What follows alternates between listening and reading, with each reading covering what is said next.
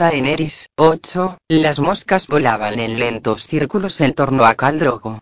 Zumbaban con un sonido grave, casi inaudible, que a Dami le provocaba un temor insensato. El sol brillaba despiadado en lo más alto del cielo. El calor dibujaba ondulaciones en los salientes rocosos de las bajas colinas. Entre los pechos hinchados de Dani corría un hilillo de sudor. Los únicos ruidos que se oían eran los cascos de los caballos, el tintineo rítmico de las campanas en el pelo de Drogo, y las voces lejanas, tras ellos. Dani contempló las moscas. Eran grandes como abejorros, repugnantes, rojizas, brillantes. Los Dothrakis las llamaban moscas de sangre.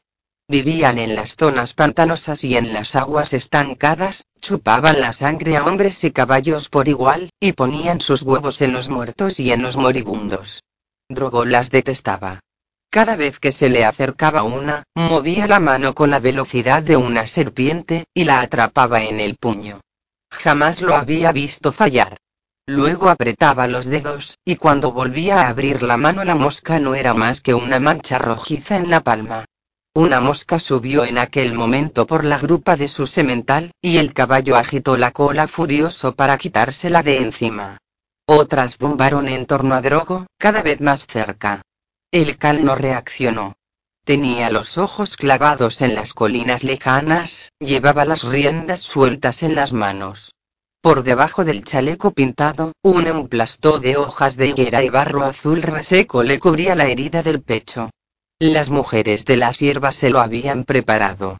La cataplasma de Mirri Magdur le picaba y escocía, y Drogo se la había arrancado hacía ya seis días, maldiciendo a la mujer y llamándola Maeji. La cataplasma de barro era más calmante, y las mujeres de las hierbas le habían preparado también vino de amápolas. Durante los tres últimos días lo había bebido en grandes cantidades. Y cuando no era vino de amapola, era leche fermentada de yegua, o cerveza de pimienta. En cambio, apenas comía, y durante la noche no paraba de moverse y gemir. Dami notaba que su rostro estaba cada día más macilento. Raego se movía inquieto en su vientre, daba patadas como un semental, pero ni siquiera aquello despertaba ya el interés de Drogo como antes. Cada mañana, tras despertar de un sueño agitado, le descubría nuevas arrugas de dolor en el rostro. Y además, el silencio. Aquel silencio la llenaba de miedo. No le había dicho ni una palabra desde que emprendieran la marcha, al amanecer. Si ella le hablaba, no obtenía más respuesta que un gruñido. Y después del mediodía, ni siquiera eso. Una de las moscas de sangre se posó sobre la piel desnuda del hombro del cal. Otra descendió volando en círculos, se le posó en el cuello, y avanzó hacia su boca. Caldrogo se meció en la silla. Las campanillas tintinearon. Su semental siguió al paso. Mi señor dijo en voz baja Dani, que había clavado los talones en plata para acercarse a él. Drogo. Mi sol y estrellas. Él no dio señales de oírla. La mosca de sangre le subió por el bigote y se detuvo en la mejilla, en la arruga de al lado de la nariz. Dani contuvo un gemido. Drogo. Extendió la mano con torpeza, y le rozó el brazo. Caldrogo se tambaleó en la silla, se inclinó hacia un lado y cayó pesadamente del caballo. Las moscas se dispersaron un instante y, a continuación, volvieron a posarse sobre el hombre tendido en el suelo. No. exclamó Dani. Tiró de las riendas y, sin pensar por una vez en su barriga, se bajó de un salto de plata y corrió hacia él. La hierba sobre la que yacía era amarillenta y seca. Drogo gritó de dolor cuando Danny se estaba arrodillando a su lado. El aliento le silbaba ronco en la garganta, y la miró sin reconocerla. Mi caballo jadeó. Danny le apartó las moscas del pecho y aplastó una tal como hubiera hecho él. La piel de Drogo le quemaba bajo los dedos. Los jinetes del cal los habían seguido de cerca. Oyó el grito de Ago cuando se acercaron al galope. Coyo se bajó del caballo de un salto. Sangre de mi sangre dijo al tiempo que se arrodillaba a su lado. Los otros dos siguieron montados. No gimió Caldrogo. Se debatió entre los brazos de Dani. Debo montar. Montar. No. Se ha caído del caballo, dijo Ago desde arriba. Su rostro no denotaba emoción alguna, pero la voz era tensa. No debes decir eso, le advirtió Danny. Por hoy ya hemos cabalgado suficiente. Acamparemos aquí. Aquí. Ago miró a su alrededor. El terreno era seco y marchito, inhóspito. No es lugar para acampar. Ninguna mujer dice dónde paramos, replicó Coto. Ni siquiera una calesi. Acamparemos aquí, repitió Danny. Hago, di a todo el mundo que Caldrogo ha ordenado parar. Si alguien pregunta por qué, diles que estoy a punto de dar a luz, y no he podido seguir. Coyo, manda venir a los esclavos, que monten enseguida la tienda del Cal. Coto, a mí no me das órdenes, Calesi. Ve a buscar a Mirri Magdurio dijo. La esposa de Dios caminaba con las otras mujeres cordero, en la larga columna de esclavos. Haz que venga, y que traiga su cofre. La Maeji. Coto la miraba con ojos duros como el pedernal. Escupió al suelo. No lo haré. Lo harás, replicó Dani. Oh, cuando Drogo despierte, le tendrás que explicar que me has desafiado. Coto, furioso, hizo dar media vuelta a su semental, y se alejó al galope rojo de rabia, pero Dandy sabía que, por poco que le gustara, regresaría con Mirri Magdur. Los esclavos alzaron la tienda de Caldrogo bajo un saliente escarpado de roca negra, cuya sombra proporcionaba cierto alivio para el calor del sol de la tarde. Pese a todo, cuando Irri ayudaron a Dandy a entrar a Drogo, la temperatura bajo la tela era calcinante. El suelo estaba cubierto de alfombras gruesas con dibujos, y en los rincones había cojines. Héroe, la muchachita tímida que Dandy había rescatado antes de entrar en la ciudad de los hombres cordero, encendió un brasero. Tendieron a Drogo sobre una esterilla. No murmuró en la lengua común. No, no. Fue todo lo que dijo, todo lo que parecía capaz de decir.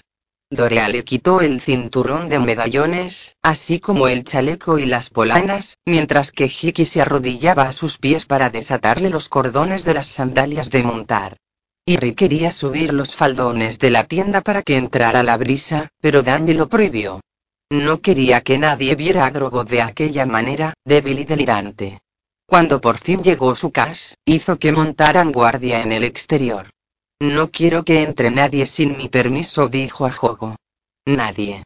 Se muere, susurró Héroe mientras miraba a Drogo con el temor dibujado en el rostro. Dani la aboceteó. El Cal no puede morir. Es el padre del semental que monta el mundo. Jamás le han cortado el pelo. Todavía lleva las campanillas que le puso su padre. Khaleesi intervino Hiki, se ha caído del caballo. Dani, temblorosa, con los ojos llenos de lágrimas, se dio media vuelta. Se ha caído del caballo. Así que lo había visto, igual que los jinetes de sangre, y las doncellas, y los hombres de su casa. ¿Y cuántos más? No podrían mantenerlo en secreto, y Dandy sabía qué significaba aquello. Un cal que no podía montar, no podía mandar, y Drogo se había caído del caballo.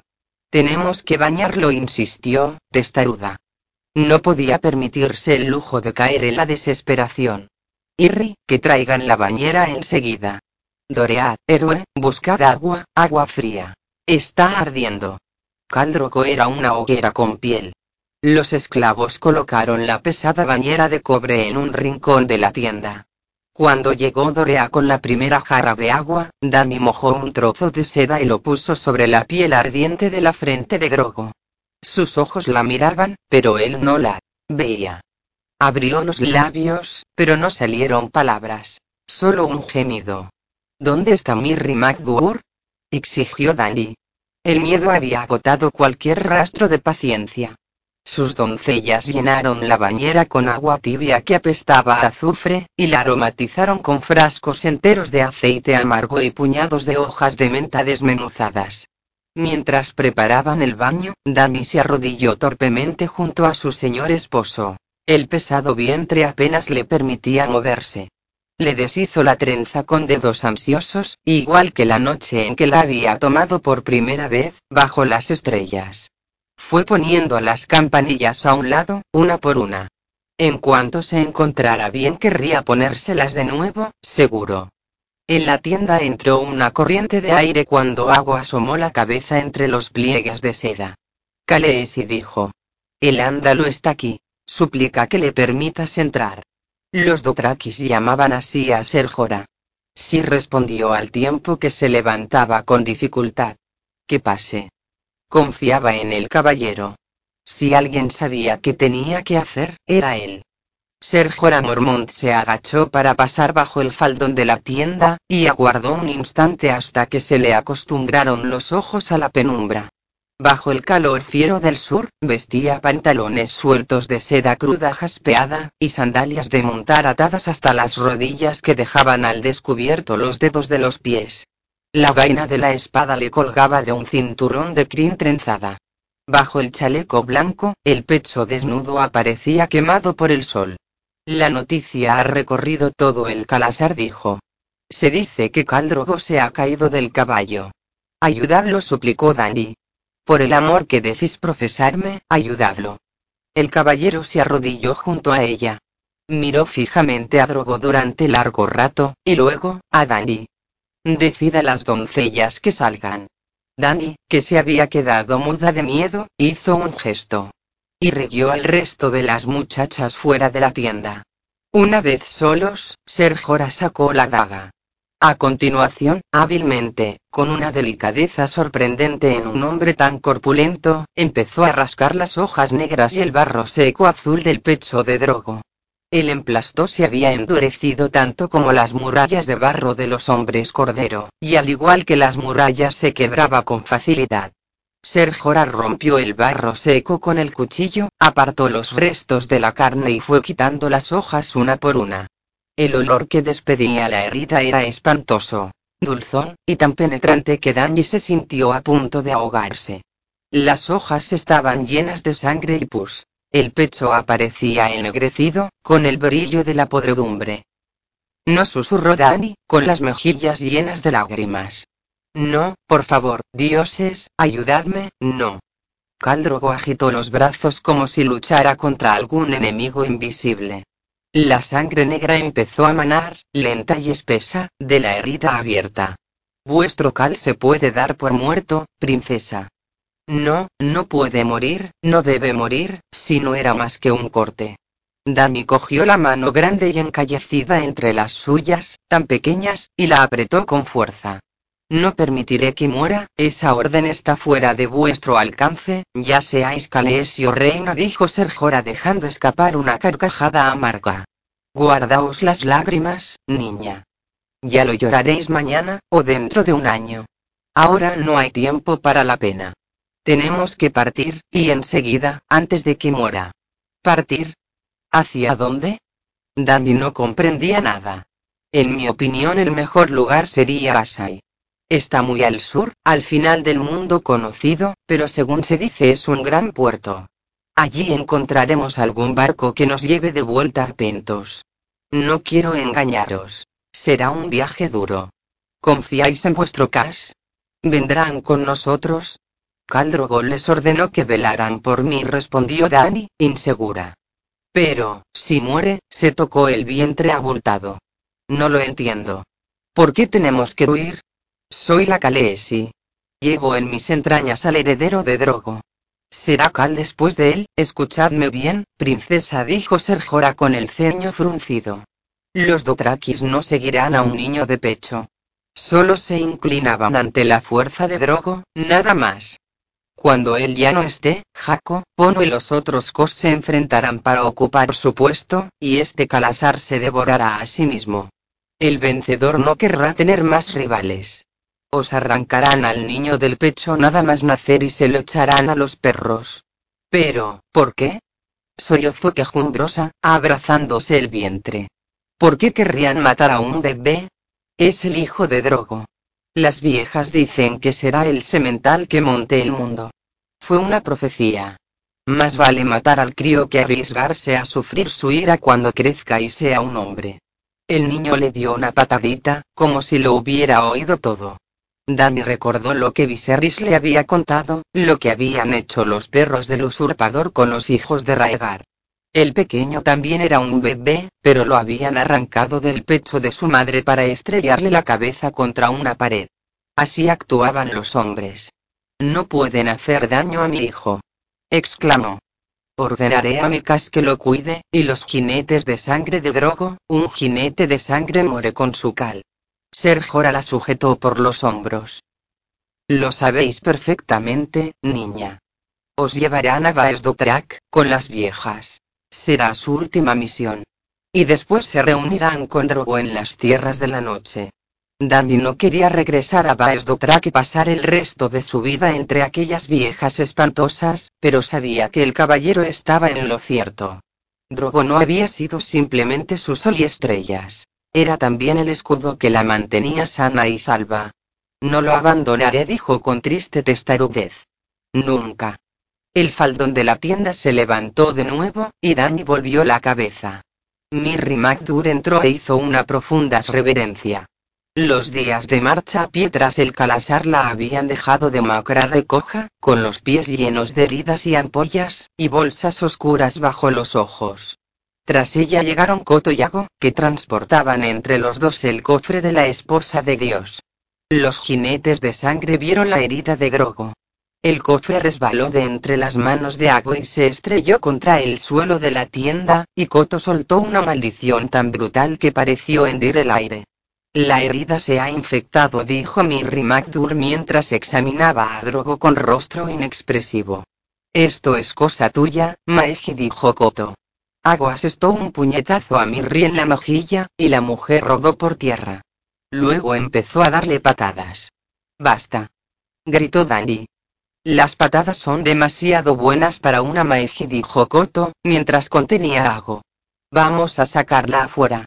La ataremos a una estaca para que la monte todo el que pase.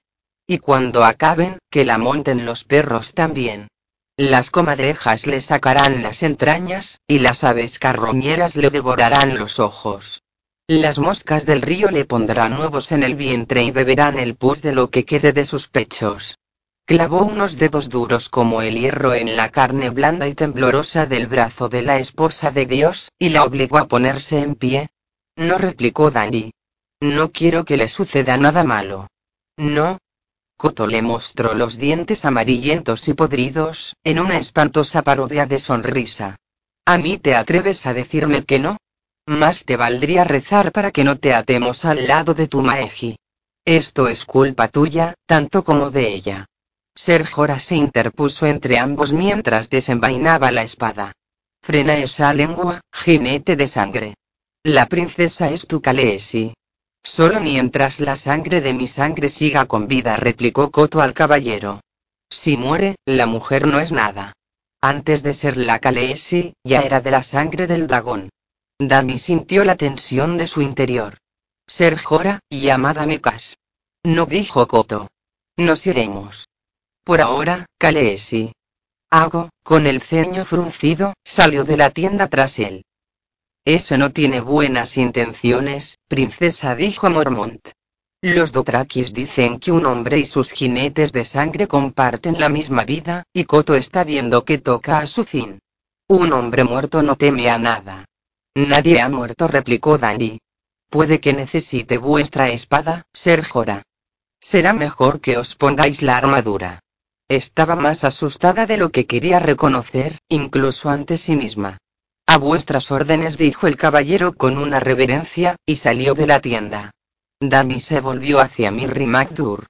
Los ojos de la mujer estaban alerta, llenos de cautela. Así que me habéis vuelto a salvar. Y ahora tú tienes que salvarlo a él, dijo Danny. Por favor, a una esclava no se le pide nada, replicó Mirri secamente. Se le dan órdenes. Se volvió hacia Drogo, que seguía ardiendo sobre la esterilla, y observó la herida largo rato. Pero da igual que lo pidáis o lo ordenéis. Ningún sanador puede hacer ya nada por él. El cal tenía los ojos cerrados. Le abrió uno con los dedos. Ha estado adormeciendo el dolor con la leche de la amapola. Sí reconoció Danny. Le preparé una cataplasma de semilla de fuego y no me piques, y se la vendé con piel de cordero. Decía que le quemaba y se la arrancó. Las mujeres de las hierbas le prepararon otra, húmeda y calmante. Quemaba, sí. El fuego tiene una gran magia sanadora. Eso lo saben hasta vuestros hombres sin pelo. Prepárale otra cataplasma, suplicó Danny. Esta vez haré que la aguante. Ya no es el momento para eso, mi señora, dijo Mirri. Ahora ya no puedo hacer más que facilitar el oscuro camino que tiene por delante, para que cabalgue sin dolor hacia las tierras de la noche. No vivirá hasta el amanecer. Sus palabras atravesaron el pecho de Dani como un cuchillo. ¿Qué mal les había hecho a los dioses, para que fueran tan crueles con ella? Por fin había encontrado un lugar seguro. Por fin conocía el sabor del amor y la esperanza. Por fin iba a volver a su hogar. Y ahora, perderlo todo, no suplicó. Sálvalo y te liberaré, lo juro. Seguro que sabes alguna manera, magia, o algo. Mirri MacDur se sentó sobre los talones, y miró a Daenerys con ojos negros como la noche.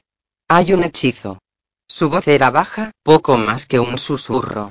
Pero es duro, mi señora, y oscuro. Muchos dirían que la muerte es más limpia.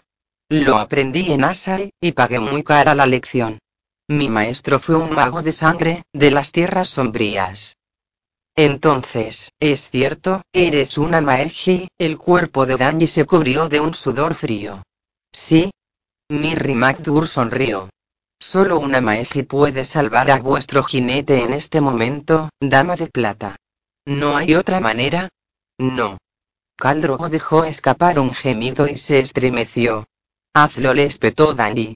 No debía tener miedo. Era de la sangre del dragón. Sálvalo. El precio es alto, le advirtió la esposa del dios.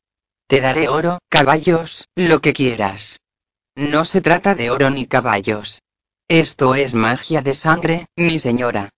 La vida solo se puede pagar con la muerte. ¿Con la muerte? Dani se apretó los brazos como si quisiera protegerse. Se balanceó adelante y atrás sobre los talones. ¿Mi muerte? Se dijo que moriría por él si era necesario, era de la sangre del dragón. No debía tener miedo. Su hermano Raegar había muerto por la mujer a la que amaba. No le prometió Mirri Magdur. No será tu muerte, Khaleesi. Hazlo, le ordenó Dani, temblando de alivio. Como dices, se hará, asintió la Maiji con solemnidad. Llama a tus sirvientes. Caldrogo se debatió débilmente mientras Rakaro y Cuaro lo metían en el baño. ¿No murmuró? No. He de montar. Una vez en el agua, las fuerzas parecieron abandonarlo. Traed su caballo, ordenó Mirri Magdur. Así lo hicieron. Joko hizo entrar el gran semental castaño en la tienda. Cuando el animal olfateó el olor a muerte, relinchó y cuercobeó, con ojos espantados. Hicieron falta tres hombres para contenerlo. ¿Qué vas a hacer? preguntó Danny. Necesitamos la sangre, respondió Mirri. Así ha de ser. Joko dio un paso atrás y echó mano del Arak. Era un joven de 16 años, flaco, temerario, de risa pronta, con apenas la sombra del primer bigote asomando sobre el labio superior. Cayó de rodillas ante ella. Khaleesi suplicó, no permitas esto. Deja que mate a esa Maeji. Si la matas, matarás a tu Cal, dijo Dani. Eso es magia de sangre, insistió el muchacho. Está prohibida. Soy la Khaleesi, y digo que no está prohibida. En Baesdotrak, Caldrogo mató a un semental y yo me comí su corazón para dar a nuestro hijo su fuerza y su valor. Esto es lo mismo. Lo mismo. El semental coceó y cuercobeó cuando Rakaro, Cuaro y Ago lo acercaron a la bañera en la que flotaba el cal, que parecía ya un cadáver, entre las aguas sucias del pus y la sangre que le emanaban de la herida. Mirri Magdur entonó un cántico en una lengua que Dandy no conocía, y de pronto tenía un cuchillo en la mano. Dandy no llegó a saber de dónde lo había sacado.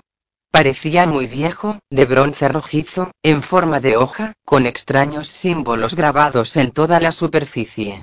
La lo pasó por la garganta del semental, bajo la cabeza del noble bruto. El caballo relinchó y se estremeció, y la sangre empezó a manar como un surtidor rojo. Se habría derrumbado de no ser porque lo sujetaban los hombres de su casa. Fuerza de la montura, entra en el jinete canturreó Mirri mientras la sangre del caballo llenaba la bañera de Drogo. Fuerza de la bestia, entra en el hombre. Joko parecía aterrado, tenía miedo de soportar el peso del semental, de tocar la carne muerta, pero también tenía miedo de soltarlo. Solo un caballo, pensó Danny. Si podía comprar la vida de Drogo con la muerte de un caballo, pagaría aquel precio mil veces. Cuando por fin dejaron caer el cuerpo del semental, el baño estaba lleno de un líquido rojo oscuro, y a Drogo solo se le veía la cara. Mirri MacDur no necesitaba el cadáver del caballo para nada. Quemadlo les ordenó Danny. Sabía que aquella era la costumbre. Cuando moría un hombre, mataban a su caballo y ponían el cadáver en la pira funeraria, para que lo llevara a las tierras de la noche. Los hombres de su casa arrastraron el cuerpo fuera de la tienda. Había sangre por todas partes. Hasta la tela de las paredes estaba salpicada de rojo, y las alfombras estaban húmedas y negras. Encendieron los braseros. Mirri MacDur arrojó un polvo rojo sobre los carbones, y aquello dio al humo un aroma especiado bastante agradable, pero Héroe salió corriendo entre sollozos, y Danny sintió un miedo paralizante pero había llegado demasiado lejos para retroceder. Hizo salir a sus doncellas.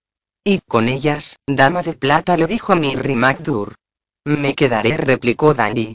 Este hombre me poseyó bajo las estrellas y dio vida al niño que llevo dentro. No lo dejaré. Es necesario. Una vez empiece mi cántico, ninguna persona debe entrar en esta tienda. Mi canción va a despertar poderes antiguos y oscuros. Los muertos danzarán aquí esta noche. Ningún hombre vivo debe verlos. Nadie entrará, dijo Dandy agachando la cabeza, impotente. Se inclinó sobre la bañera, sobre Drogo, casi sumergido en la sangre, y le dio un beso en la frente. Devuélvemelo, susurró a Mirri MacDur antes de salir. En el exterior el sol estaba ya bajo en el horizonte y el cielo estaba teñido de rojo. El Calasar había acampado. Las tiendas y las esterillas para dormir se extendían hasta donde alcanzaba la vista. El viento soplaba, ardiente. Joko y Ago estaban excavando un agujero para encender una hoguera en la que quemar el cadáver del semental. Se había reunido toda una multitud para observar a Dami con ojos negros y duros, con rostros de cobre batido. Ella vio a Ser Jorah Mormont, vestido ya con ropas de cuero y cota de mallas, y la frente perlada de sudor allí donde el pelo empezaba a ralear. El caballero se abrió camino entre los dothrakis hasta llegar junto a Dani. Cuando vio las huellas escarlata que las botas de la muchacha dejaban en la tierra, el color huyó de su rostro. Pequeña idiota, ¿qué habéis hecho? Susurró con voz ronca. Tenía que salvarlo. Podríamos haber escapado, dijo él. Podría haberos llevado a salvo hasta Asai, princesa. No había necesidad de, ¿soy de verdad vuestra princesa? Que los dioses nos ayuden a los dos. Bien sabéis que sí. Entonces, ayudadme. Ojalá supiera cómo. Serjora hizo una mueca. La voz de Mirri MacDur se elevó hasta convertirse en un aullido agudo, ululante, que hizo estremecer a Danny. Algunos de los Dothrakis retrocedieron entre murmullos. Los braseros del interior de la tienda hacían que resplandeciera en el ocaso. A través del tejido de las paredes, salpicado de sangre, divisó sombras que se movían. Mirri MacDur había empezado a bailar. Y no estaba sola. Danny vio el miedo en los rostros de los Dothrakis. Esto no puede ser, retumbó la voz de Koto. No había visto volver al jinete de sangre. Ago y Koyo estaban con él. Los acompañaban los hombres sin pelo, los eunucos que curaban con el cuchillo, la aguja y el fuego. Esto va a ser, replicó Danny.